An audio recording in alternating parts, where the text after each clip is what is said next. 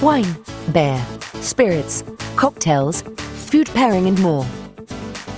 Broadcasting from Mexico City. Welcome to the podcast.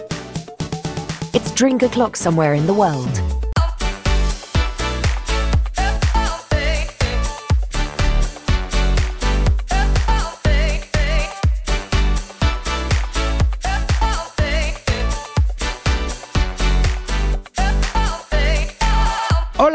Hola Drinkstars, hoy es jueves 14 de octubre del 2021 y ya es hora de servirse un drink en alguna parte del mundo.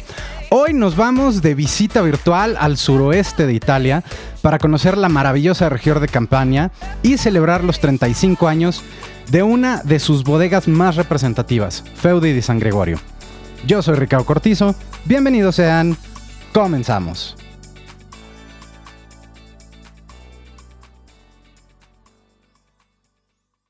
Drinkstars, este es el episodio número 21. Y una vez que ha terminado el mes de vendimias en Europa, eh, ya es hora de empezar a hablar de sus vinos y de sus bodegas. Y para ello hoy quiero comenzar por una bodega que en lo particular me enamoró desde la primera botella que tuve oportunidad de descorchar hace como, Dios, hace como 20 años, eh, en un ya desaparecido Riddle Wine Bar en, en, la zona de Polanco y que recuerdo perfecto, era un vino de postre, el vino se llamaba Privilegio y a partir de ahí me di cuenta de que esta bodega realmente me iba a acompañar a lo largo de, much de muchísimos años y así ha sido. Eh, es, es sus vinos son maravillosos, tiene, tiene, un poco de todo, vamos a platicar acerca de la bodega, pero sobre todo también vamos a, conocer un poco más acerca de la región. Eh, y para adentrarnos en ella, eh, que es en donde se encuentra esta empresa vinícola familiar, eh, para conocer sus tierras, su clima, sus laderas, los diferentes productos agrícolas que, rodean a los viñedos y que también esto es importante para comprender de dónde vienen algunos de los aromas y de los sabores de, de, muchos de estos vinos de uvas autóctonas. Eh, hoy vamos a hablar con uno de los más grandes expertos en vino italiano que tenemos en México y además un gran compañero de aventuras eh, a lo largo de los años. Mi querido amigo Giovanni Orlotti, ¿cómo estás? Buongiorno. Hola Ricardo, buongiorno a tutti. contento, contento de estar aquí compartiendo micrófono contigo. ¿eh? Mil gracias. Andas en Cocoyoc. No, cuando me dijiste que ibas a estar por allá cuando hiciéramos esta entrevista, no sabes cuántos recuerdos me vinieron de aquella cata de tequilas que hicimos hace ya unos cuantos años. To todos te recuerdan muy bien porque, este, porque bueno, hiciste, nos hiciste pasar una tarde increíble. Era todavía cuando podíamos, hacer, podíamos hablar de las diferencias entre un tequila, un mezcal, y bueno, nos lo hiciste muy ameno, muy padre, nos diste buenos buenos consejos, bueno, nos pasaste un poco parte de la teoría, la pasamos muy bien y todos te recuerdan con mucho cariño, ¿eh, mi Ricardo? Muchísimas ¿Eh? gracias. Y de verdad no sabes, no sabes qué ganas tengo de que volvamos a hacer eh, este, experiencias juntos, mi querido Giovanni, y ya nada haremos, más que pase todo este show que, híjole, cómo nos ha complicado las cosas, sé que, que nos vamos a volver a ver porque creo que la última vez que te vi fue en Milesime hace, pues previo a la pandemia, que llevabas sí, ahí sí, unos sí, amarones es. espectaculares al, al evento y, y, Así es. Y bueno, como siempre, eh, si, si, de por sí hay vinos italianos que, que enamoran, esos vinos que tú traes son, son una verdadera maravilla. Gracias, gracias. Déjenme les... Tratamos de hacer lo posible. ¿eh? No, y lo haces bastante bien. Déjenme les cuento quién es Giovanni. Giovanni eh, tiene una muy buena parte de su vida viviendo en México, aunque es italiano. Aquí se formó en la Universidad La Salle. Eh, tanto en licenciatura como en maestría. Y además, a partir de 1994, fundó una empresa que se llama Importadora y Exportadora Orfe, que es una de las empresas sin duda más importantes en nuestro país para la importación de diversos productos italianos, principalmente vino, pero también tiene eh, aceites de olivo, tiene muchísimos más productos, incluso con eh, su mismo nombre y con su misma marca, ¿no? Tanto Orfe como Orlotti. Eh, además, él es tesorero y consejero de la Cámara de Comercio Italiana en México. Y en el 2018 recibió dos reconocimientos importantísimos. Eh, Cavaliere por el sobrano y nobilísimo Ordine della Marone e del Recioto del Veneto. Digo, esto sí es este, casi casi como, como título nobiliario. Y el premio Italia México por la trayectoria de 25 años impulsando al vino italiano en nuestro país. Este, eh, sí, ya nada más, ya, me imagino ahí con tu pequeña condecoración que bien, bien ganada la tiene, señor caballero. Gracias, gracias. ¿eh? Hacemos, tengo que, lo, hemos hecho siempre con mucha, bueno, con mucha pasión y, tratando de, acercar un poco Italia a México, ¿no? Eso ha sido un poco el, y, qué mejor que con, un vino y con un plato de pasta, que, que yo creo que es la mejor forma de, de, acercar, sentarnos en una mesa y poder platicar un poco de Italia a México o de México a Italia, ¿no? Que ha sido padre. Y además, eh, lo platicamos justo antes de, entrar al programa, eh, viaja mucho a Italia, evidentemente, para ir viendo cómo van las novedades, los productos, eh, cómo van los vinos, va y visita las bodegas. Eh, y, me das toda la envidia del mundo, mi querido Giovanni. Este, porque esos Italia siempre enamora. Sin duda, Italia siempre enamora. Y, este, y hablando justo de eso, eh, me gustaría que empezáramos eh, por el principio, ¿no? para poder hablar de la bodega de Feudi de San Gregorio, que como les decía es una bodega que a mí realmente me, me gusta muchísimo, sobre todo porque son estos vinos eh, tan italiano. O sea, creo que, creo que si pudiéramos encontrar un vino que, que representa Italia son, son, son, los vinos de Feudi. Eh, hay que empezar a conocer la región en, donde se producen, ¿no? Estamos en el suroeste de Italia, estamos ahí pues cerca de Nápoles, en la región de la Campania, eh, con unos con unos paisajes preciosísimos y sobre todo con un, territorio, un terreno, un terroir eh, eh, alrededor de la bodega eh, que, es, que es fantástico y que no nada más produce vino, sino también muchos otros productos. Cuéntanos un poco de la región. Me gustaría que nos llevaras así por un pequeño viaje virtual para poder imaginarnos y conocer toda esta región de la campaña. Sí, claro que sí, Ricardo. Pues mira, la, la campaña es una región, bueno, una de las 20 regiones italianas, 20 regiones políticas. Digamos que la región es como el Estado en México, ¿no? Son 20 estados. La campaña es una de ellas, el, el capoluogo, que es la capital, es Nápoles. Y bueno, cinco, pues son cinco provincias entre Salerno, Benevento, Bellino, Nápoles y Caserta, ¿no? Y aquí precisamente, bueno, es una, es una región que ha tenido una gran influencia, por supuesto, el símbolo más importante es el, el Vesubio ha sido una región donde, donde todos la, la, ubicamos por, por estas grandes erupciones del Vesubio, por Pompeya, Hercolano, eh, digamos, este, también por supuesto la costera amalfitana, Capri, Ischia, todas las, toda la, península sorrentina, Amalfi, Positano, Ravelo, toda esta región que realmente, pues yo creo que, que, que, sin lugar a dudas es una de las regiones más bonitas del mundo, ¿no? Y, pero en este caso, Feo y San Gregorio, entramos en un, en un pequeño, una pequeña, grande entrotierra, digamos que estamos del, del mar, digamos del Golfo de Salerno, estamos a 25, 30 kilómetros hacia los Apeninos, ¿no? Y precisamente entramos en una zona que se llama la Irpinia. Y déjame te digo que la precisamente, pues a lo mejor, eh, digamos, geográficamente creció y nació, digamos, en, al lado de estas grandes, este, de esta grande eh, costas que, que, por supuesto han, han, llevado todos los reflectores del mundo, digamos, en, en esta parte de, la Tierra, sin poder adentrarse estos, estos 20, 25 kilómetros. Y todo, todo empezó precisamente con un grande temblor, que fue en el 1980, un temblor que, que, tuvo más de pues, casi 2.900 muertos, más de 280.000 personas desplazadas, y eso precisamente hizo que, el mismo gobierno y los mismos países este, centraran un poco la atención sobre este territorio, ¿no? Y este, un territorio rico, porque lógicamente, ahorita vamos a platicar un poco del terroir, pero con estas grandes erupciones del Vesubio también ha tenido una gran influencia. Son tierras muy fértiles, son tierras ricas de agua, este, que, que lo tenían todo, pero lo que hacían eran vinos un poco anónimos, ¿no? Eran vinos eh, en, la parte del vino, pues eran vinos que, que la gran mayoría de estos vinos pues, salían de la, de la región por vinos por, para, de corte, ¿no? Vinos que, que pudieran ser usados inclusive en el norte de, de Italia o pues en, en, en, regiones, en países como Francia, como Alemania, como para, como uvas de corte, ¿no? Y bueno, pues finalmente llega, en el, en el año 80 llega este temblor, este, entran, entra, digamos, una, una, fuerte inversión por parte de gobiernos y por parte del mismo gobierno italiano, y es donde se crea esta, esta, esta bodega Fede San Gregorio que, que pues, tenía este firme propósito, digamos, de participar en la recuperación económica y reconstrucción de la región, ¿no? Entonces, ¿qué, qué, se encuentra Fede San Gregorio? Bueno, pues con una, una región que, que, que se llama la Irpinia, ¿no?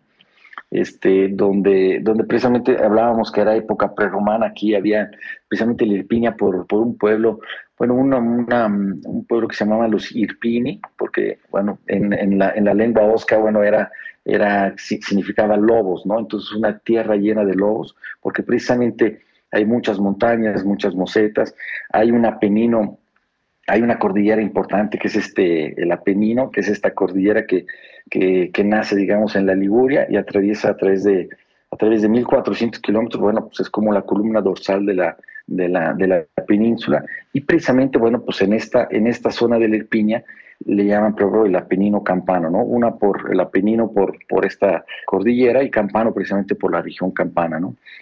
Y, este, y bueno, pues estamos en la, como decíamos, en la, en la provincia de, de, de ¿no? En toda esta parte. Entonces, bueno, pues lo que se encuentra Feudi, pues son como con un, clima que, que, que, como tú bien lo decías, cuando hablábamos de, de, vinos muy, muy italianos, porque se encuentra con un clima eh, de, territorio, o sea, de, mucha montaña, precisamente sobre los Apeninos, donde tienes climas continentales caracterizados por inviernos fríos, grandes amplitudes de temperatura entre el día y la noche, que inclusive en el verano son unos veranos, unas tardes, unos días, pues muy, muy placenteros, porque precisamente no hay, no hay este, esta gran, digamos, aunque estemos en el sur de Italia, no hay esta gran este, influencia, digamos, del clima mediterráneo, sino más un clima continental.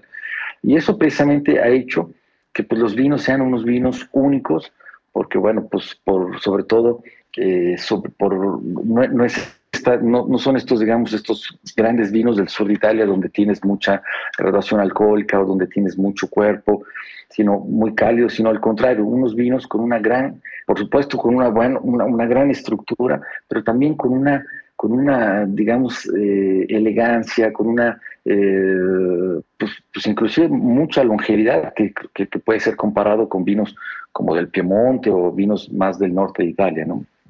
De hecho, me llama la atención que eh, conforme ibas platicando muchas de las cosas que se me iban ocurriendo preguntarte, ya me las fuiste respondiendo. Eh, pero sí, ciertamente estamos en una, en, una zona, primero, bien interesante, sobre todo por este clima, eh, perdón, por estas tierras volcánicas. Eh, y esas tierras volcánicas son de, muchísimos nutrientes. además, hay, hay, que considerar una cosa de la cual a lo mejor no todas las personas lo saben, pero Italia es eh, la zona en la que mayor variedades de uva hay en el mundo. O sea, creo que son más de 600 variedades de uva las que podemos encontrar en la región, la gran mayoría autóctonas, eh, y que permiten justamente hacer todos estos tipos de, de, vinos muy característicos eh, que, tiene, que tiene el país. Ah, cuando, después de este terremoto, si mal no recuerdo, en 1980, eh, y cuando se funda Feudi y San Gregorio, realmente había muy pocas bodegas. Como decías, casi, todo el, eh, casi toda la uva se, mandaba de exportación o se vendía para la producción de otros vinos. Y si mal no recuerdo, creo que había como seis bodegas. Ahorita hay más de 100, 115 bodegas eh, en toda la región.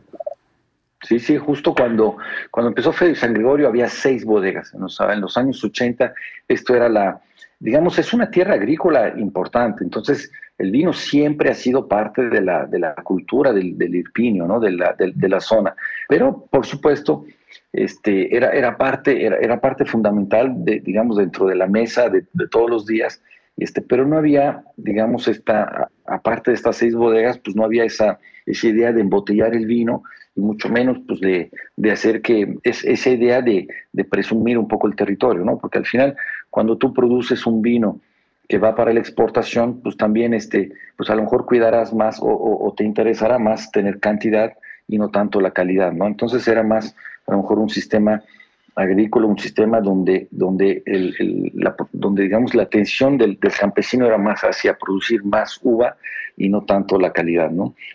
Hoy precisamente Fede Sangreorio, fíjate que en los años 80 cuando empezó, y fue, fue yo creo que una de las primeras, yo me acuerdo mucho el comentario de mi papá, porque mi papá lógicamente había tomado la falangina, pues, mi papá es del 35, ¿no? Entonces, bueno, pues lo había tomado durante muchos años y, y cuando probó la falanguina de Fede Sangreorio me dijo, Giovanni, es que esto no es falanguina, o sea, es increíble cómo, cómo, cómo un vino blanco pudiera, pues, pudiera ser tan elegante, tan, con aromas tan claros, tan, tan como, pues también, o sea, que con una, con, una facilidad de maridar tanto una fritura de pescado, que después iremos a lo mejor al maridaje, pero, pero también para poder maridar un pescado más complejo, o sea, unos vinos que, que, que, que, realmente muy versátiles en ese sentido.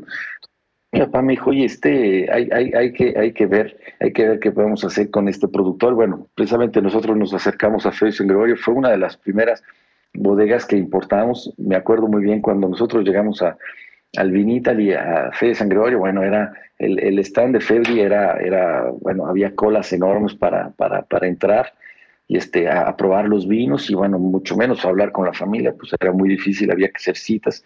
Y al final, bueno, pues nosotros somos de la zona, nosotros somos de Salerno, y entonces, bueno, pues este, nos acercamos ahí al, al stand y dijimos, bueno, pues somos importadores italianos para México y bueno, pues para nosotros sería un honor representarlos en, en, en, México, ¿no? Y bueno, de ahí conocimos a la familia y, y sí, efectivamente la familia, la primera, la familia Capaldo, bueno, pues la primera cosa que nos dicen, dicen, bueno, pero ¿qué otras bodegas están importando en México, no? Ellos pensando que prácticamente donde va Febri, bueno, pues van las grandes marcas, el portafolio del importador tiene que ser muy importante, y este, y bueno, pues era, era la primera bodega que, que estábamos este, tomando, o sea, para, porque mis papás siempre habían hecho la importación de, de aceite, de jitomate, de pastas, de conservas, había sido más la importación hacia la barrote y yo fui, digamos, el, entrando a Orfe, bueno, pues este, traje un poco el tema del vino, ¿no? Entonces, bueno, pues cuando nos acercamos a Freddy, Freddy nos dijo, bueno, pues es que fíjate que generalmente, bueno, pues buscamos un portafolio más amplio de, proveedores. Le dije, bueno, aquí tenemos dos, una que o vendemos Freddy o no, o no, o no comemos, entonces tenemos esa, esa, tenemos que, tenemos, digamos, esa, esa, pues tenemos que venderlo a fuerza y además, bueno, pues somos de la región y bueno, pues quién mejor que nosotros para para poder ser embajadores de esta bodega en, en, en, México. ¿no? Y bueno, pues al final nos dieron la representación y te puedo decir que este que Félix Gregorio, esto era en el 94 y bueno, pues ha sido la bodega, eh, pues puedo decir una de nuestras bodegas, por supuesto, consentidas desde el 94. Y, y precisamente, bueno, pues fue, fue quien puso en el contexto mundial la falanguina, ¿no? O sea, como, como bien decías, de seis bodegas que habían, eh, cuando Félix San Gregorio fue fundada, Hoy hay más de 120 bodegas ya establecidas. Entonces, fue quien, pues, de alguna forma, eh, puso en el contexto de la, del, del mundial, ¿eh? inclusive la falanquina hoy es el vino blanco. Imagínate que, la, que, que Fede Sangre, imagínate, esto te lo platico de, Italia es muy regional en el tema del vino. O sea, si tú vas a Milán, vas a tomar vino de Milán, si tú vas a Brescia, vino de Brescia, si tú vas a, en el Véneto, vino del Véneto, o sea, es muy regional, ¿no? Y tú vas a encontrar que en las cartas de vino el 95-96% de la carta del vino son vinos de la región, ¿no? E inclusive vinos ni siquiera de la región, sino vinos de la provincia e inclusive ni siquiera de la provincia, a veces vinos comunales, ¿no? Bueno, pues resulta que la falanguina fue uno de los primeros vinos que, que se pudo que se pudo, digamos, colocar en un contexto nacional en las cartas de vinos que podías encontrar desde una Sardeña, desde una Sicilia, desde Lombardía, desde en Véneto, en Verona, y eso hizo fue, fue, fue lo que hizo la Fanguina. Y entonces, por supuesto, lo, lo, que hizo fue el gran ejemplo para todos los demás productores y campesinos de la zona, pues en decir, oye, entonces sí podemos vender una falanguina que en vez de venderla en 70, 80 centavos de euro por litro, la podemos llegar a vender a 7, 8 euros por botella, pero ¿cómo se hace eso? Bueno, pues simplemente pues cuidando muchísimo la calidad y entonces partiendo todo desde el viñedo, ¿no? Y ahí es donde nace un poco toda esta, esta revolución del sur de Italia, ¿no? Donde, donde cuando empiezas a ponerle ya el apellido a la bodega, pues ya, ya, ya no estás vendiendo volumen, lo que estás vendiendo es calidad y quieres presumir lo que haces, ¿no? Entonces ya empiezas a cuidar mucho más el territorio, empiezas a cuidar mucho más el viñedo, cuidas mucho más, digamos, el fruto para que cuando llegue a la bodega, pues bueno, pues quieras este, tener el, mejor fruto, digamos, posible de la cosecha, ¿no? Y eso hizo que Feo y San Gregorio, por eso Feo y San Gregorio en el 2002, después de solo ocho años, digamos, de, de, haber fundado, fue considerado el mejor productor del vino de, de Italia, ¿no? Esto precisamente era un gran reconocimiento a una bodega que había creído en un territorio, que había creído en, la, en, la, en las uvas de la zona y, este, y, por supuesto pues había creído en la calidad. Totalmente, y además eh, algo importante aquí es eh, justamente eh, em, que, que, todos los que nos escuchan puedan entender que realmente cuando, como tú bien decías en un principio, cuando se habla de Italia se hablan de vinos regionales, se hablan de, vinos del pueblo, se hablan de vinos de la, de, de, la zona, ¿no? y eso es una de las pocas cosas que a veces lo, no encontramos aquí en México, ¿no? Estamos muy acostumbrados a encontrar dos, tres vinos de la zona del Piamonte, algunos Chiantis, etcétera, pero la cantidad de vino que se produce es una verdadera eh, locura, ¿no? Eh, digo, tanto en, cantidad, ¿no? Por algo es uno de los tres productores más importantes de vino del mundo, sino eh, también por la calidad de los, de los mismos vinos que, que se están produciendo.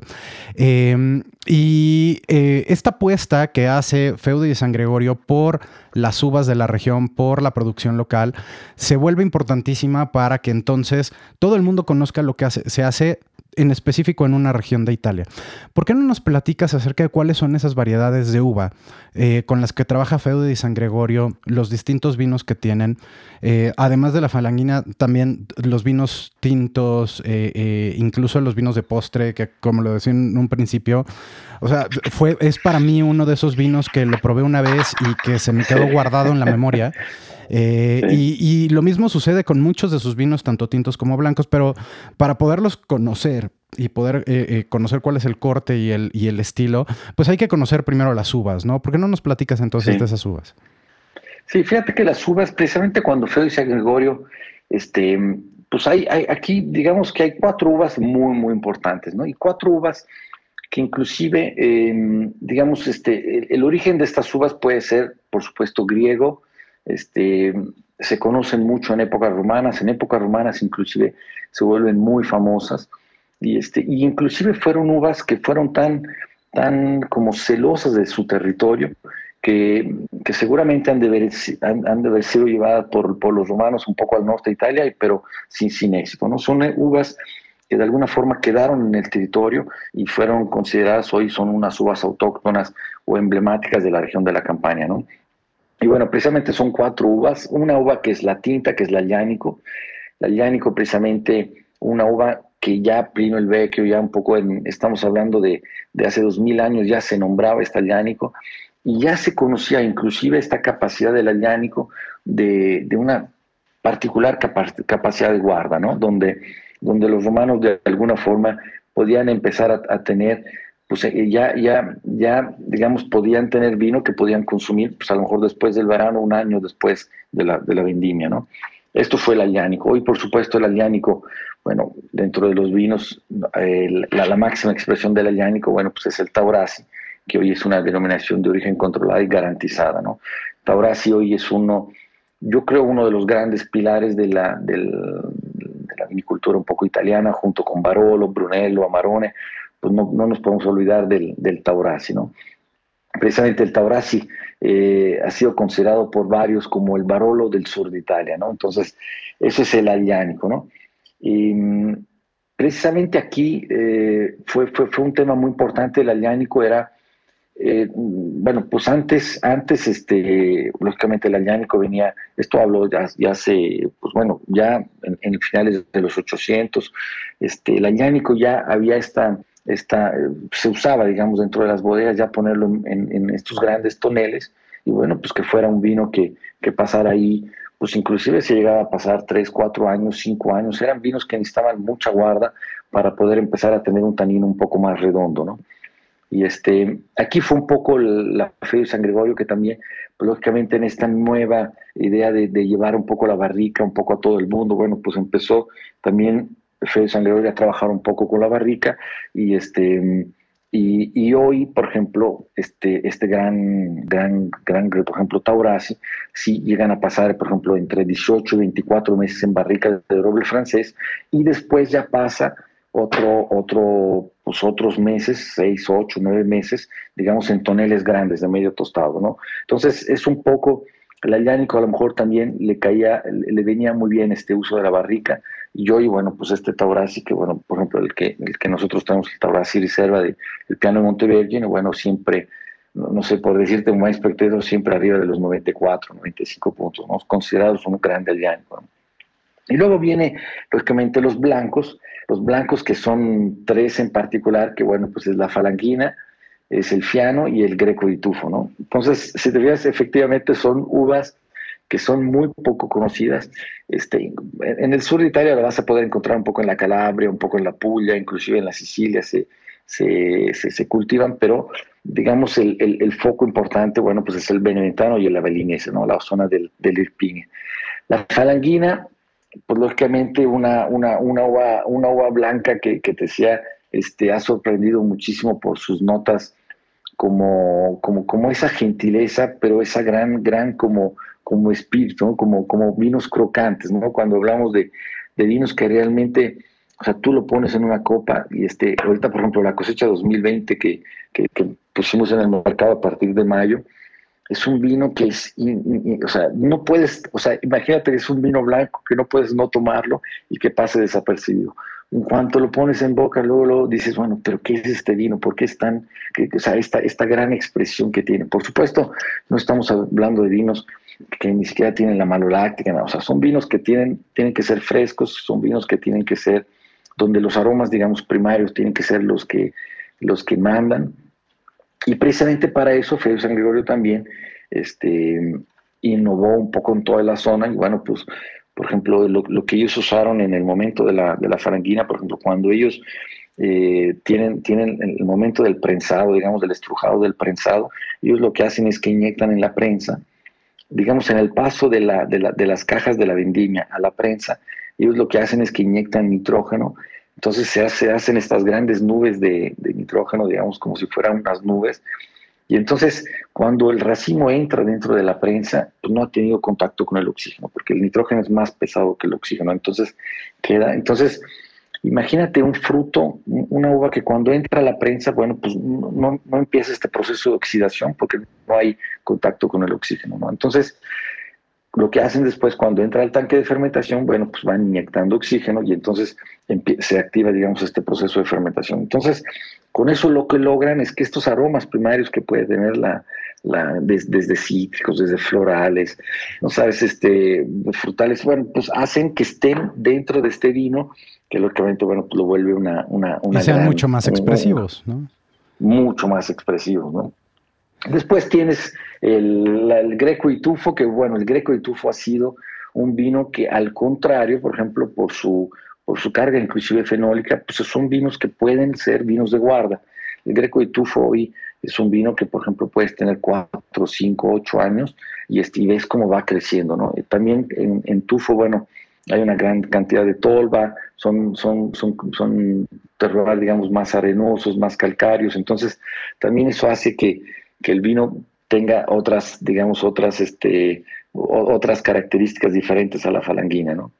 Y luego, bueno, viene el fiano, que el fiano ha sido, ha sido como, como tú bien lo dices, con el privilegio, bueno, pues ha sido una gran, eh, pues bueno, pues siempre lo fue, pero bueno, la fe de San Gregorio eh, hizo, por ejemplo, con el privilegio, bueno, pues este fiano que, que no solo hacía una cosecha tardía del fiano, sino lo que hacía es que lo dejaba sobre areles para que pacificaran pues ocho o nueve semanas y entonces, bueno, pues tenías un vino con un poco de, inclusive que lo vinificaban con, con dejando un azúcar residual y hacían, y hacían estos vinos de postre que yo te puedo decir, claro, he probado privilegio ya de, hace 20 años y el vino sigue perfecto, o sea, con una muy buena acidez, este, por supuesto, muy expresivo. Entonces, digamos que tienes un abanico de cuatro uvas donde has podido, donde la Fe San Gregorio ha podido regalar al mundo, pues cuatro, cuatro pequeños, grandes vinos, digamos, donde donde puedes tener en cada uno pues una, un, gran abanico de, digamos, de sabores, de aromas, también de, de, posibilidades de maridaje, ¿no? Sus vinos blancos sin duda son muy característicos eh, y, muy interesante además que puedas tener tanto esa frescura que gracias a este proceso de producción que, me comentas, tanto con eh, primero la inyección de nitrógeno eh, previo al prensado y después con el oxígeno en, la, en el momento de la fermentación, le ayuda a que todas esas notas primarias sean muchísimo más expresivas. Pero también tienen unos vinos tintos eh, a, partir del aliánico que son sensacionales. Y no nada más, eh, ¿cómo se llama? El rubrato. Eh, pero también tienen por ahí un Lacrima Christi, que yo soy muy fan del Lacrima Christi. Este, porque además de que es muy fácil de beber, pero al mismo tiempo con mucha complejidad aromática y muy versátil, para maridajes es sensacional, ¿no? Te, funciona con muchísimos productos y te hace, y, te hace muy buenas experiencias. Eh, y llama mucho la atención además el nombre, porque además es un estilo de vino que se produce mucho en esa región de Italia. ¿Por qué no nos platicas un poco acerca de Lacrima Christi? Sí, Lacrima Christi, digamos que estamos a 50 kilómetros del territorio, estamos ya sobre las faldas del Vesubio. Eh, Lágrima Cristi al final, bueno, tiene, tiene, precisamente la, la, tanto el, lágrima tinto tiene, digamos, la base del allánico y el lágrima bianco tiene la, la, base de la falangina, pero entran dos uvas más. En el, en el lágrima tinto entra una uva que se llama la piediroso, en, en, napolitano le llamaban la piedi palumo, porque era, era como, es, es, una, es una uva eh, donde el racimo es como color violáceo que, que que, eh, recuerda mucho la, pata de la paloma, precisamente el color de la pata de la paloma. Y en el caso, bueno, de la, de la falanguina, otra uva blanca que se llama, del, del lágrima bianco, otra uva blanca que se llama coda di volpe, que precisamente es la coda di volpe, la volpe es el zorro, ¿no? Entonces el racimo que tiene esta forma. Aquí lo que tienes es precisamente una combinación de dos uvas, tanto en el tinto como en el blanco, que te hacen un vino, sobre todo pues, pues igual volvemos a lo mismo, un poco como único al mundo. De hecho, en Nápoles dicen que, que Lágrima Christi se llama así porque sobre estas faldas del Vesubio era imposible que, creciera una vid y, solo fue posible porque cuando, cuando, digamos que Dios que había creado todo este, el mundo, ¿no? Entonces, pues después, después de que lo había creado, va con Jesucristo este, por esta zona y este, pues le, iba presumiendo un poco lo que había hecho con el mundo y bueno, llega a esta zona que es el Golfo de Nápoles, con el Vesubio, que es una zona realmente súper, súper bonita. Y dice que Jesucristo cuando vio esta zona que era tan, tan, tan, tan, le, llamó tanto la atención que inclusive se conmovió y gracias a que se conmoviera y que cayeran las lágrimas en, en las faldas del Vesubio, pues se pudo dar, digamos, que crecieran estos viñedos, ¿no? Entonces por eso le dicen a este vino lágrima Christi del Vesubio, ¿no? Digamos, el origen de este vino fueron estas lágrimas de, de, Jesucristo emocionado que, que, lloraba y que, bueno, pues este, hizo, hizo, imagínate un poco toda la, la, la, digamos, pues digamos lo, que hay atrás de un vino, ¿no?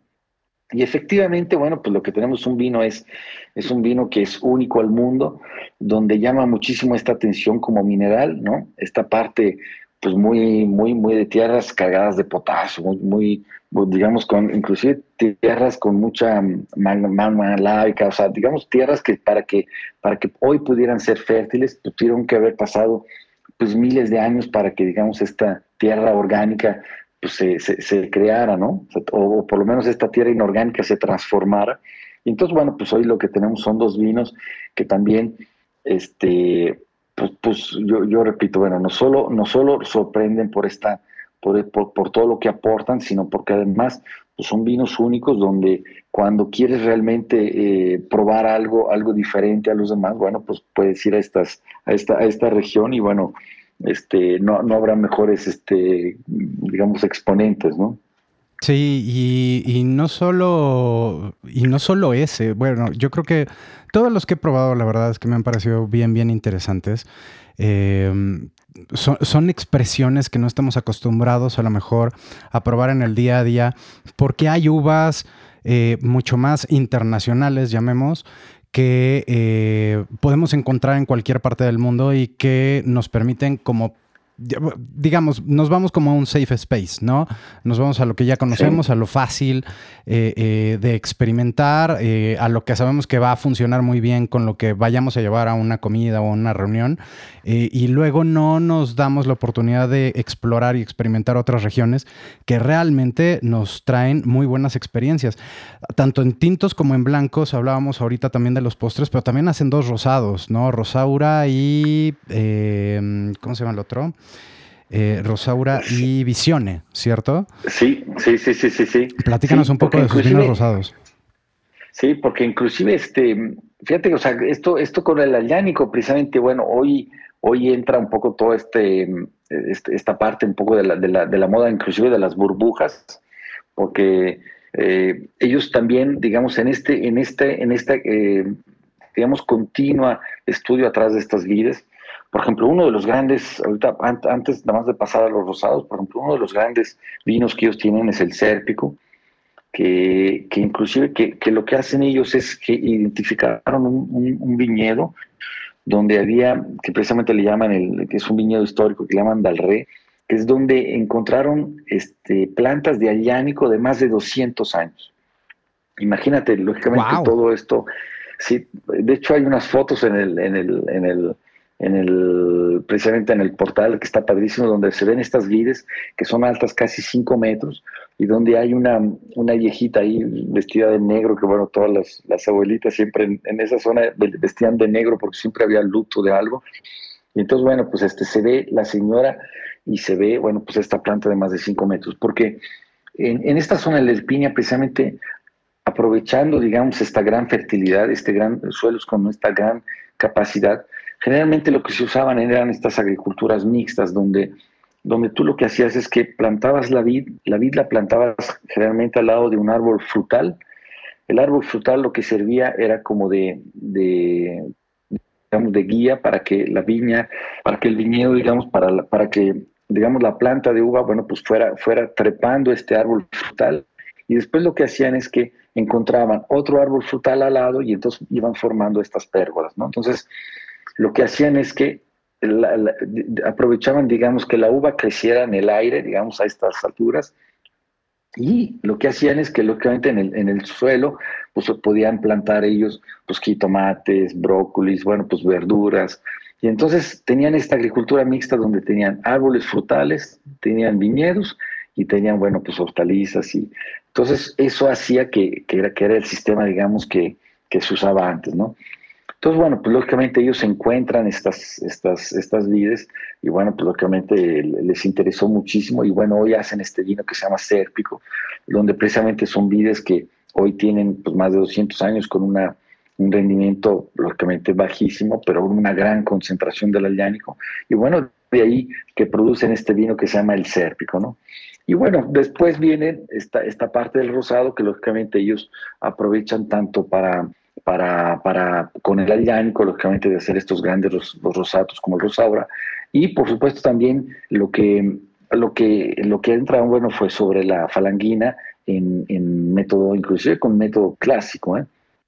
Entonces hoy hacen este double, por ejemplo, que ha sido también una, una, una, una, gran descubrimiento, pero, pero al final ellos lo, ellos lo único que dicen es que nosotros dicen, no, es que descubrimos nada, simplemente lo que hicimos es, es haber aportado esa, esa como, como parte moderna a, una, a una expresión milenaria, ¿no? De, de, un viñedo que, que, siempre había hablado, ¿no? Era nada más ponerle, digamos, que vestirlo un poquito, ¿no? Y entonces hoy hacen una, unos vinos espumosos también excepcionales. Entonces hoy realmente es una bodega que, que también ha, sabido, ha, sabido, digamos, que aprovechar al máximo y, darle, y darle varias como, como pues, pues, pues digamos, este, vestidos diferentes, ¿no? A cada una de las, de las uvas, ¿no? Me llama mucho la atención una cosa. Eh, Justo ahorita platicábamos acerca de que eh, estamos acostumbrados a estas uvas más internacionales, no nada más tanto en los, en los vinos tintos, sino también en los blancos e incluso en los rosados. Eh, ya sabemos que si queremos algo probablemente un poco más fresco, más fácil de beber, más de verano, probablemente nos iremos a lo mejor a estos rosados franceses o si buscamos algo con un poco más de intensidad, en México ah, se están haciendo unos rosados muy interesantes. Em, pero la uva gliánico, ¿qué tipo de, vinos te da cuando eh, lo vinificas para hacer un vino rosado? ¿Cuáles son sus características, sus aromas? Eh, ¿Qué expresiones dan? ¿Qué, nos podríamos encontrar al, momento de probar un rosado de aleánico?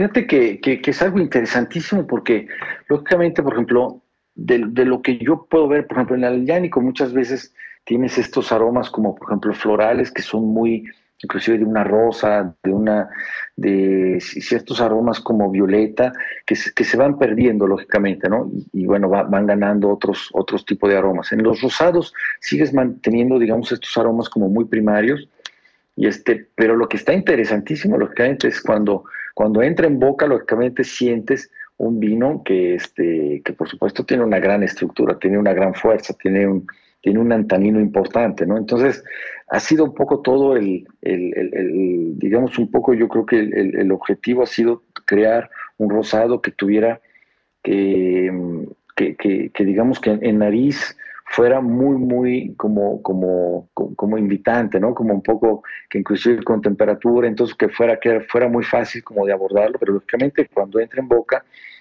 es un rosado que, que, te puede maridar perfectamente, inclusive un, pescado graso o inclusive, por ejemplo, hay ciertos platillos con, por ejemplo, en, el, sur que se hacen, por ejemplo, y con el lechime de irape, que es un poco con el brócoli, con salchicha, y estos rosados van perfectos porque también son rosados que tienen la, la, la, fuerza como para cortar grasa. ¿eh? O sea, no, no, no, no, te imagines estos rosados que, que, a lo mejor se pudieran llegar a quedar cortos con un maridaje un poco más importante, con platillos a lo mejor más grasos o más, más importantes, sino que son rosados que siguen manteniendo, pero lógicamente con mucha, mucha, este, como frescura, ¿no? Ese yo creo que ha sido un poco el, el, pues un poco el éxito de estos grandes vinos rosados, el, poder, el poder como, como, mm, pues tener esa frescura dentro de un entorno, este, pues más complicado, ¿no? Un, entorno, o sea,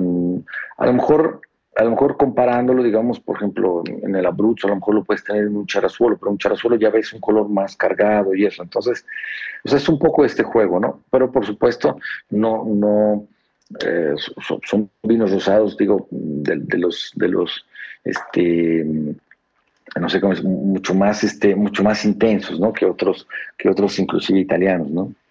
Sí, y, debe de ser muy interesante. La verdad es que yo no los he probado. Le traigo muchas ganas a, probarlo, sobre todo para poder eh, ver todas estas expresiones y estas sorpresas que te pueden traer eh, vinos rosados con aliánico, porque me parece que eh, pueden ser grandes, grandes exponentes.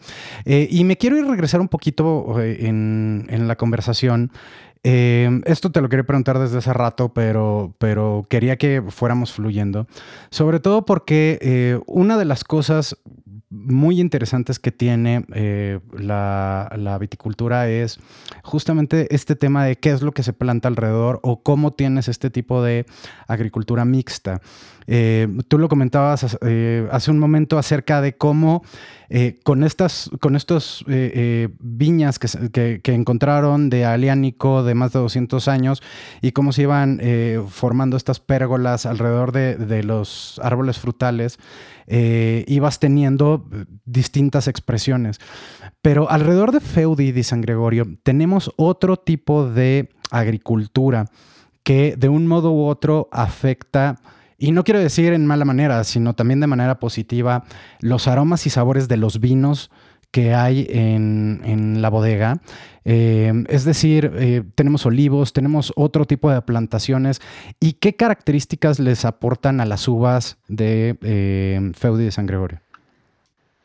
Fíjate que yo creo que digo, el, tema de la, de la, de, la, gastronomía, digamos que yo creo que ha sido más un aporte en cuanto a, digamos, a, la gastronomía que había, que, que, se encontraban, que pudieron, lógicamente, este, crear con, con, los ingredientes que se encontraban en la zona, este, que pudieron haber cultivado según la, estación del año, ¿no?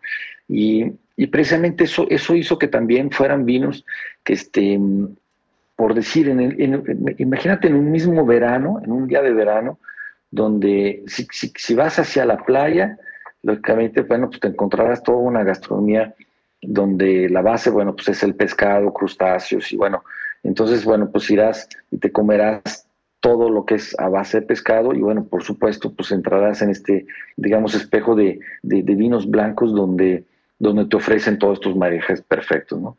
Pero en cuanto, en el mismo época de verano, si quieres cambiar un poco y solo hacer, digamos, con, con el coche 30 minutos, 35 minutos y entrar dentro de esta zona de Liripinia, y te darás cuenta que la gastronomía cambia completamente, ¿no? Porque en el mismo verano lo que puedes encontrarte son platillos, por supuesto, a base de, carne de puerco, de res, inclusive está, te encuentras, bueno, pues la búfala, te encuentras este, inclusive hongos, entonces te empiezas a encontrar una gastronomía completamente diferente, donde inclusive en el verano pudieras llegar a, pedir, bueno, pues llegas a pedir un vino, por ejemplo, como un Taurasi, ¿no? Que ya son graduaciones alcohólicas grandes, son, son vinos que por supuesto necesitan maridar con, con platillos muy, muy importantes, inclusive como cordero, hay el típico lañelo, ¿no? El, cordero, el borrego, este, digamos que son todo. Entonces entras dentro de una gastronomía completamente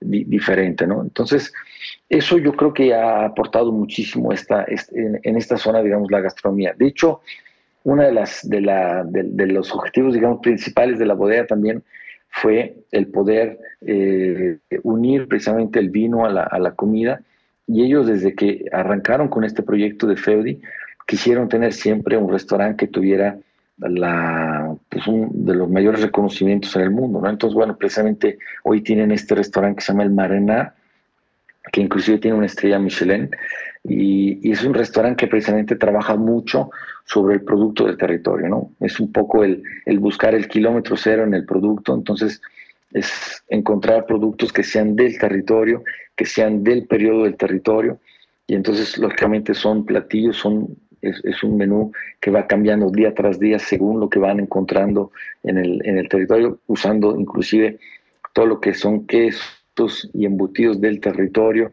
Este, hoy, bueno, siempre ves un poco en esta, en este, en esta, digamos, gastronomía de autor también cargada de flores, entonces se encuentran también flores del territorio este, especias, hierbas. Entonces, precisamente, bueno, pues la bodega, en el frente de la bodega tiene un gran rosal, bueno, para siempre que ha sido una, una, de las grandes pasiones de la bodega, pero también tienen un cultivo de, de, muchas hierbas que usan justo dentro de la, de, la comida. Entonces, eso ha sido un poco todo el, el, el, como el redescubrimiento del territorio, sin olvidarse, por supuesto, de la comida, que, que seguramente, bueno, pues ha de haber llevado junto con el vino, pues que crecieran juntos, ¿no? Que, fueran que fueran el uno para el otro durante, durante los, los, miles de años que han crecido juntos, ¿no?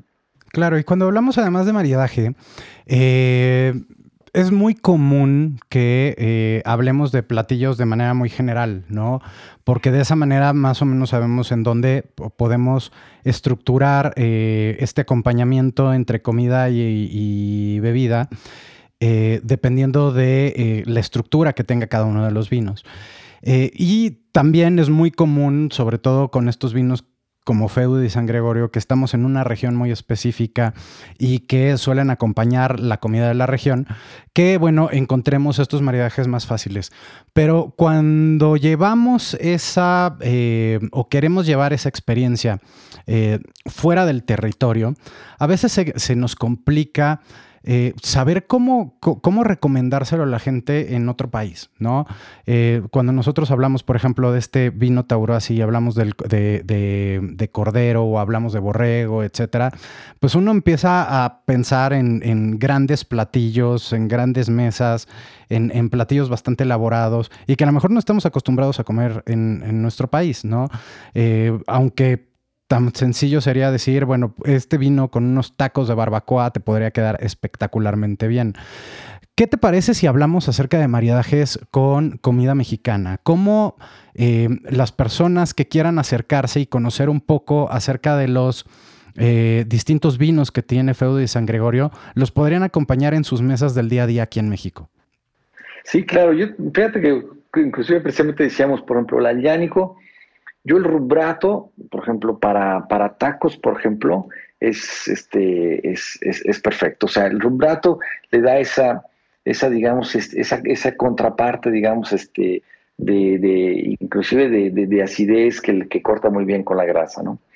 Y precisamente yo decía, el, siempre, siempre, lo he pensado, por ejemplo, con, cuando vamos hacia Querétaro, ¿no? Desde Ciudad de México hacia Querétaro, que siempre hacemos esa parada eh, un poco como obligatoria en, la barbacoa. Yo digo, llevar ahí un taurasi, bueno, es, es, es, lo mejor, ¿no? Porque precisamente el taurasi, eso es lo que necesita, como comida grasa, comida, eh, por ejemplo, grandes estufados o grandes, o carnes, por ejemplo, como la barbacoa, ¿no? Grandes cocciones de muchas horas, ¿no? Donde hay grandes, hay muchos sabores y, y es increíble como un allánico puedes pasar de un rubrato donde encuentras mucho más facilidad inclusive para tomarse, inclusive eh, donde, no necesitas este, inclusive mayor atención, digamos, sobre, sobre el vino, a pasar a un taurasi donde ya te implica pues, haberlo maridado con algo tan importante, por ejemplo, como una barbacoa, ¿no?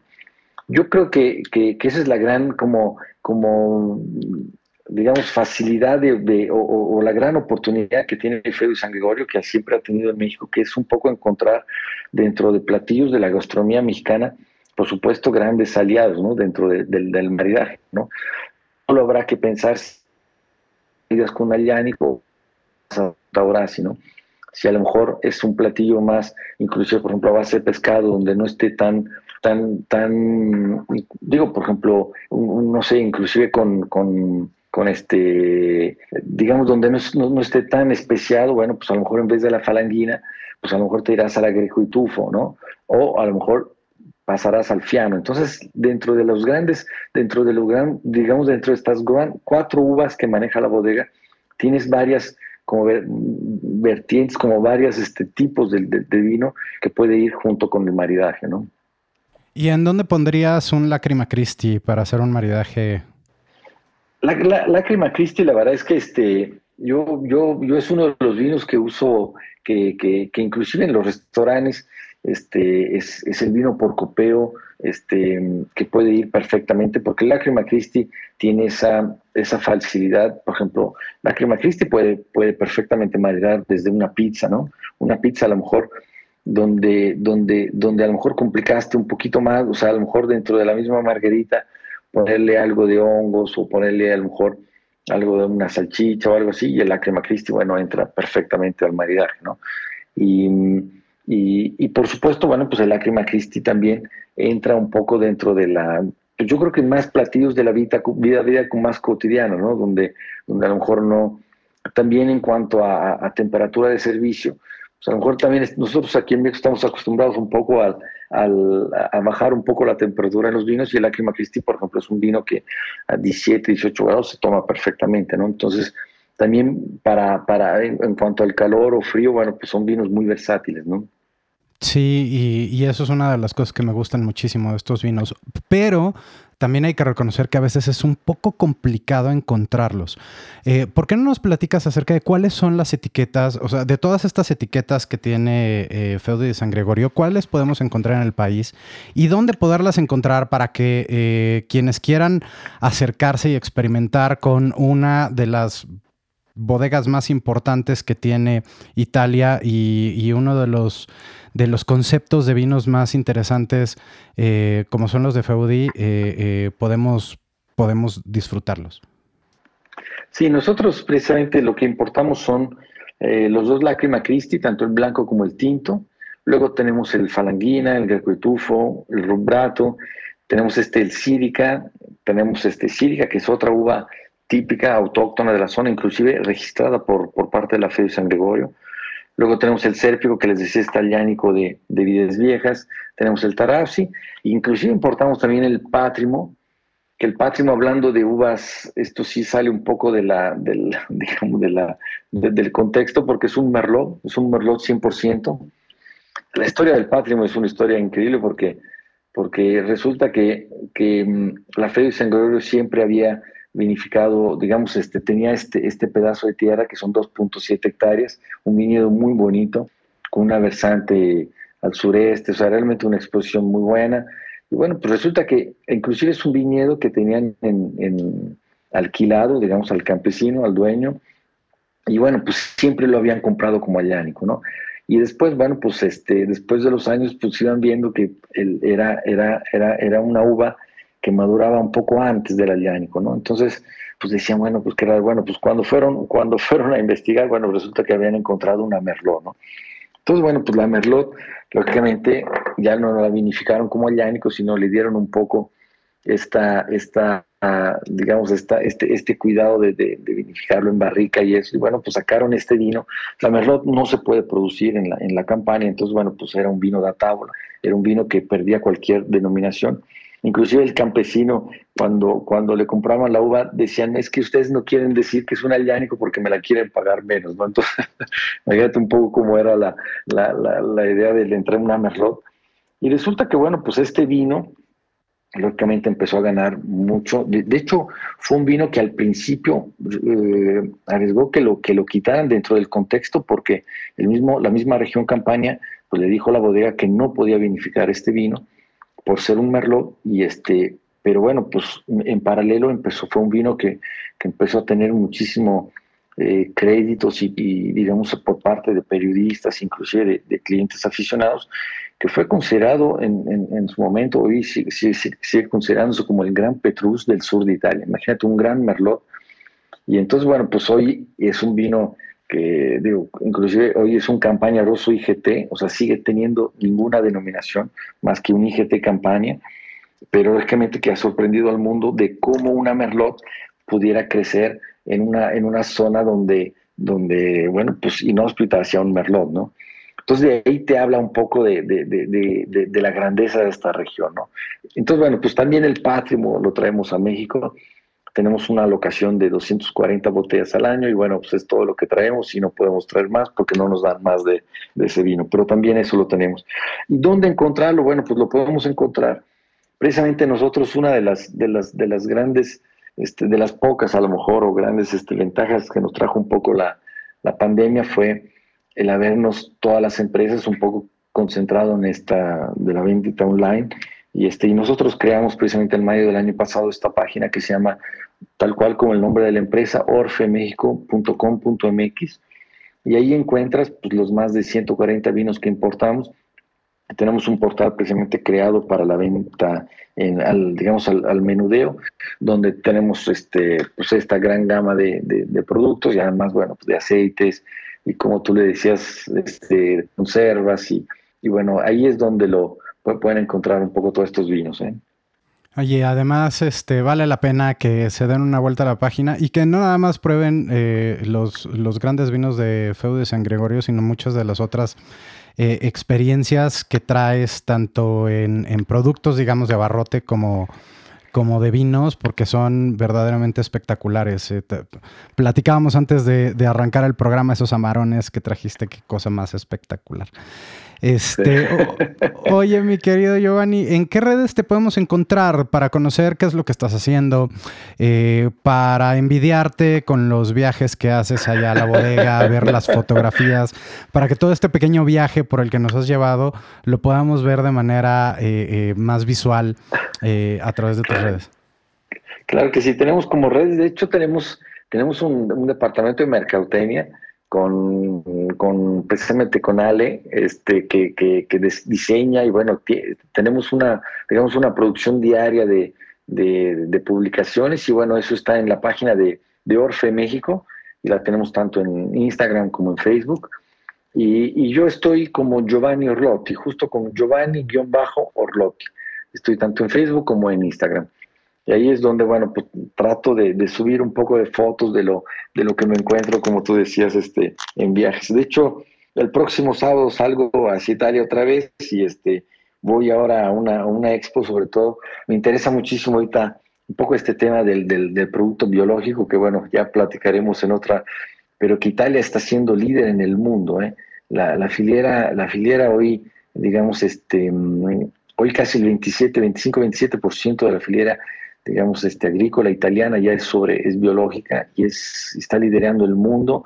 eh, sigue Francia después. Entonces, hoy hay también todo un contexto que, quiero aprender cada vez más para, para poder traer precisamente a México productos cada vez más que tengan un poco este tema de pues, orgánico, biológico, sustentabilidad, un poco toda esta parte. Entonces, bueno, ya, ya, ya estaré este, mandándoles un poco fotos de, de este viaje que haré el próximo sábado. ¿eh?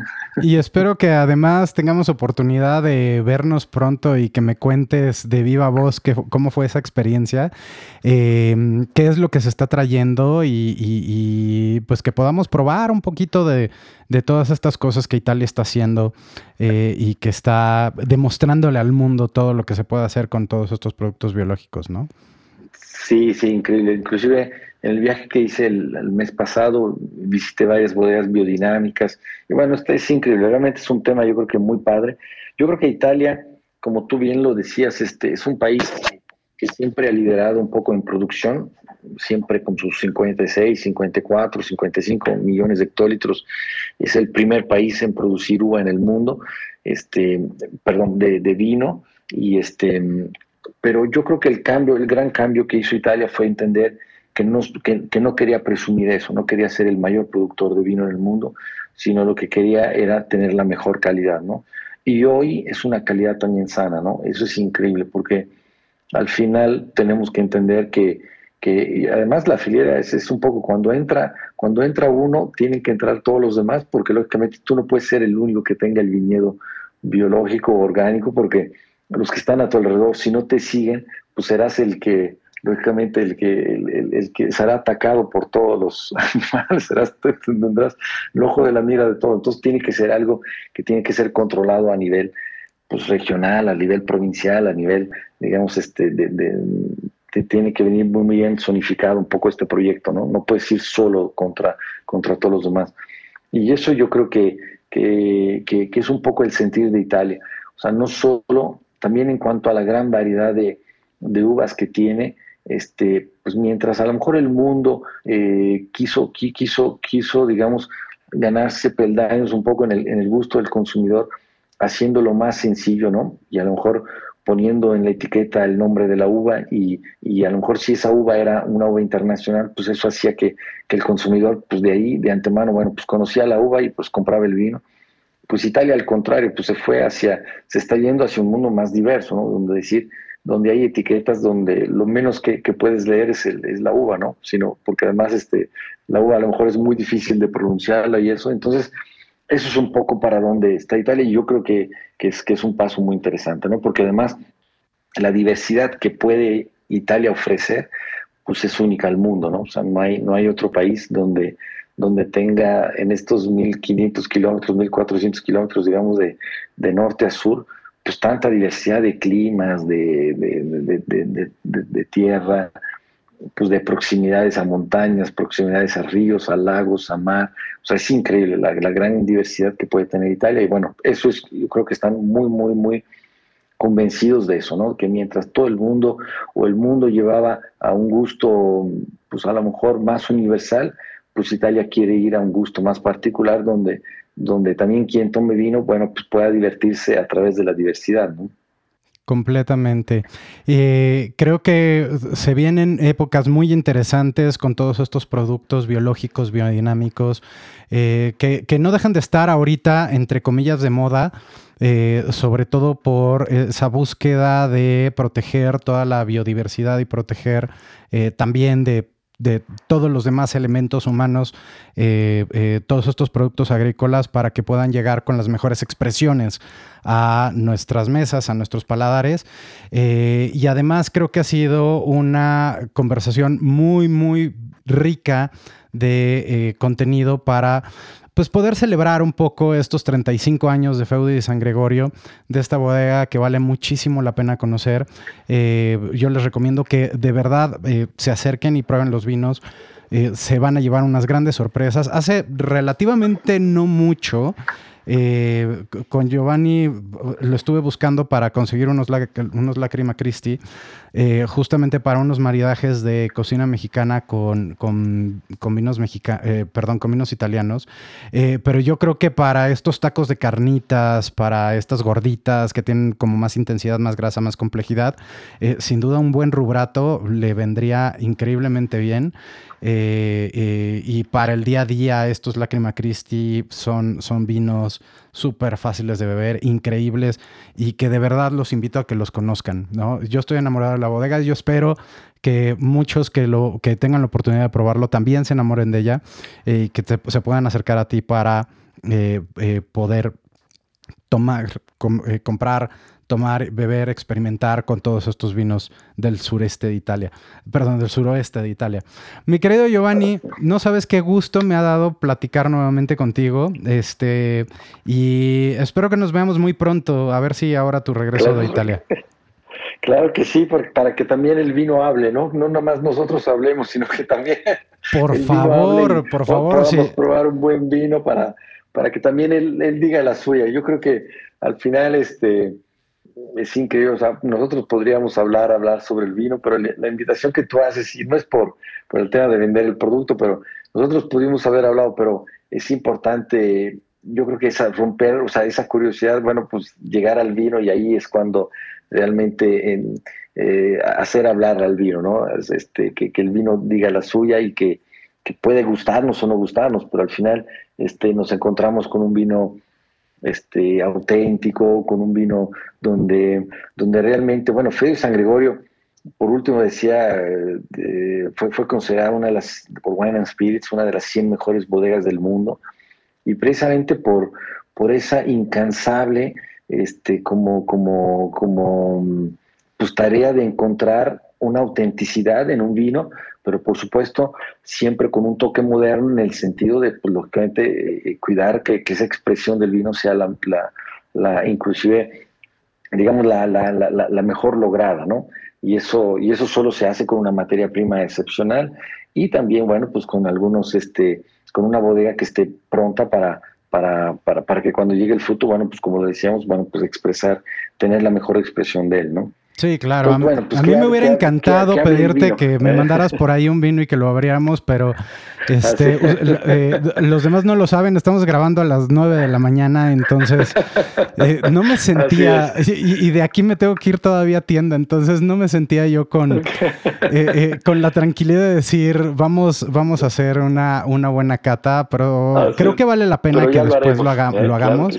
sí. a lo mejor por ahí organizamos un un Instagram Live o algo por el estilo. Y ahora sí le permitimos a estos vinos platicarnos todo lo que, eh, eh, todos los secretos que de un modo u otro has tratado de desvelarnos eh, y que lo has de hecho logrado bastante bien con esta conversación.